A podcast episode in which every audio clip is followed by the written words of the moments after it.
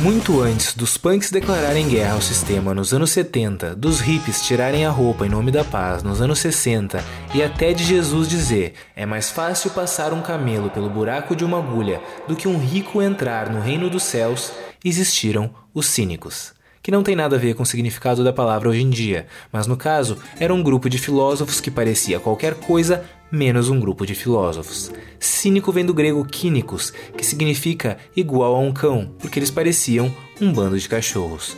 O nome foi dado primeiramente como um insulto, mas os cínicos gostaram do termo porque eles achavam cachorros top. E claro, representavam bem a filosofia deles. Assim como os cachorros, eles moravam nas ruas, não tinham bens, não tinham pudores e não se preocupavam nem um pouco com o que os outros pensavam sobre isso. Esse apelido carinhoso pegou especialmente em Diógenes de Sinope, que ficou conhecido como O Cão, porque ele levou a filosofia ao seu extremo, se tornando o verdadeiro arquétipo do cinismo e o filósofo mais trollador da história. Diógenes buscou fazer da sua vida a mais simples possível. Ele morava em um barril, sim, ele foi a principal influência para o Chaves, e seus únicos bens eram um bastão, uma lamparina e um saco. Ele também tinha uma tigela que usava para beber água, até que um dia viu uma criança bebendo água com as mãos e pensou: tá bom, eu não preciso mais disso aqui, e jogou a tigela fora. Ele fez da pobreza sua virtude e a forma mais direta de protestar contra a sociedade corrupta e consumista da época. Diógenes costumava andar por Atenas com uma lamparina acesa em plena luz do dia. Quando perguntavam o que ele estava fazendo, ele respondia: procurando um homem honesto. De acordo com a sua filosofia, todas as conquistas artificiais da sociedade, status, dinheiro, poder, são incompatíveis com a felicidade, e a moralidade advém do retorno à simplicidade da natureza. As pessoas não deveriam se envergonhar das suas necessidades mais básicas e naturais, nem de fazê-las quando sentissem vontade. Comer em público, beber em público, dormir e, bom, todo o resto que vocês devem imaginar. A sua filosofia era vivida no dia a dia e não ensinada nas escolas, já que a virtude revela-se na ação e não na teoria.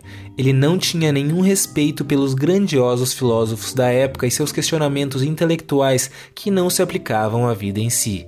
Platão foi quem mais sofreu nas mãos de Diógenes, porque ele acreditava que Platão não era digno de carregar o nome do seu próprio mestre, Sócrates uma vez que tinha perdido completamente a essência dos seus ensinamentos, transformando boa parte da simplicidade socrática em devaneios inúteis que transformavam a filosofia em algo elitista e que nada acrescentava à arte de viver. Diógenes dizia que o verdadeiro discípulo de Sócrates era Antístenes, que foi o seu mestre e fundador do cinismo.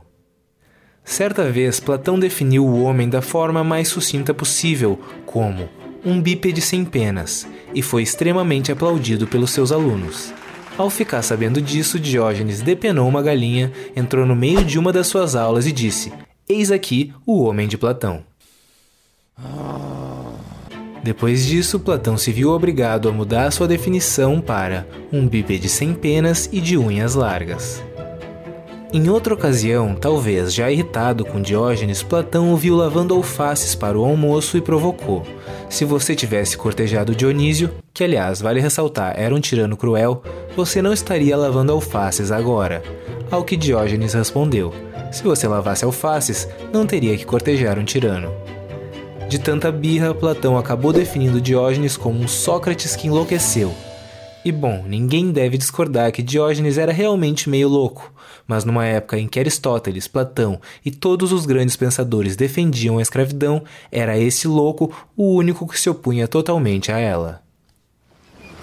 Talvez por ironia do destino, o próprio Diógenes acabou sendo capturado por piratas para ser vendido como escravo, mas isso não o abalou muito na viagem até o leilão, os prisioneiros do navio mal recebiam comida para se manterem vivos, e Diógenes chamou os piratas na pura malandragem.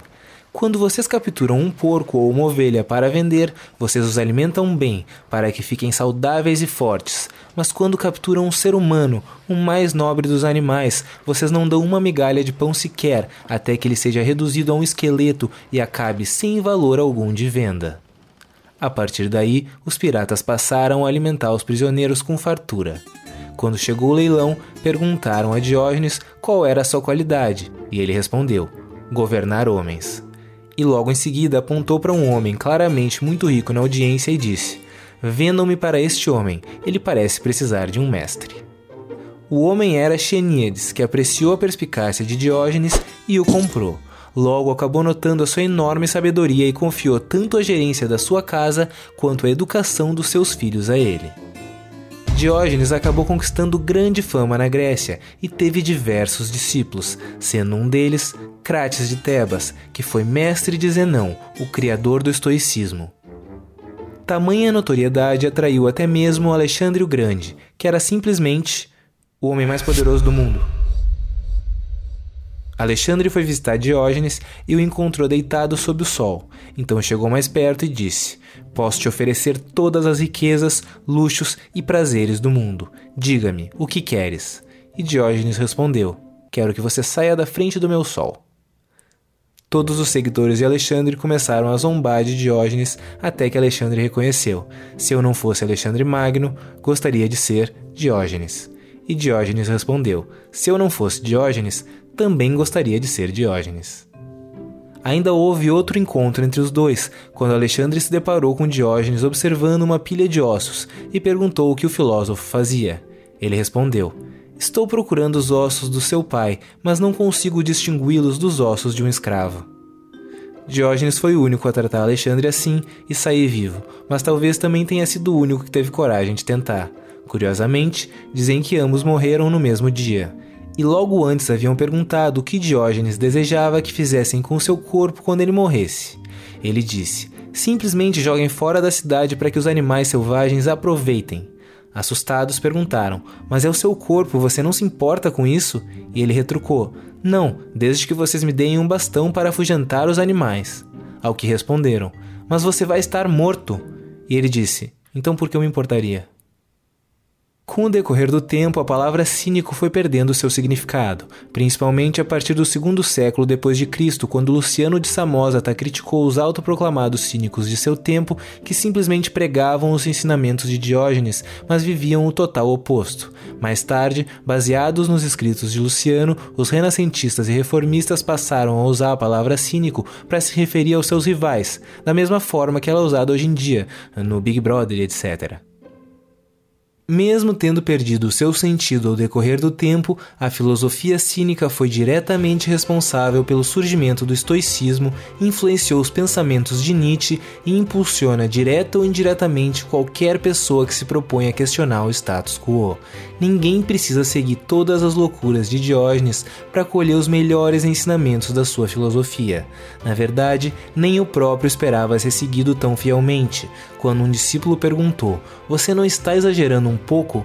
Ele respondeu: É claro, eu sou como um professor de coro que tem que cantar mais alto do que os outros para que eles possam ouvir a nota certa.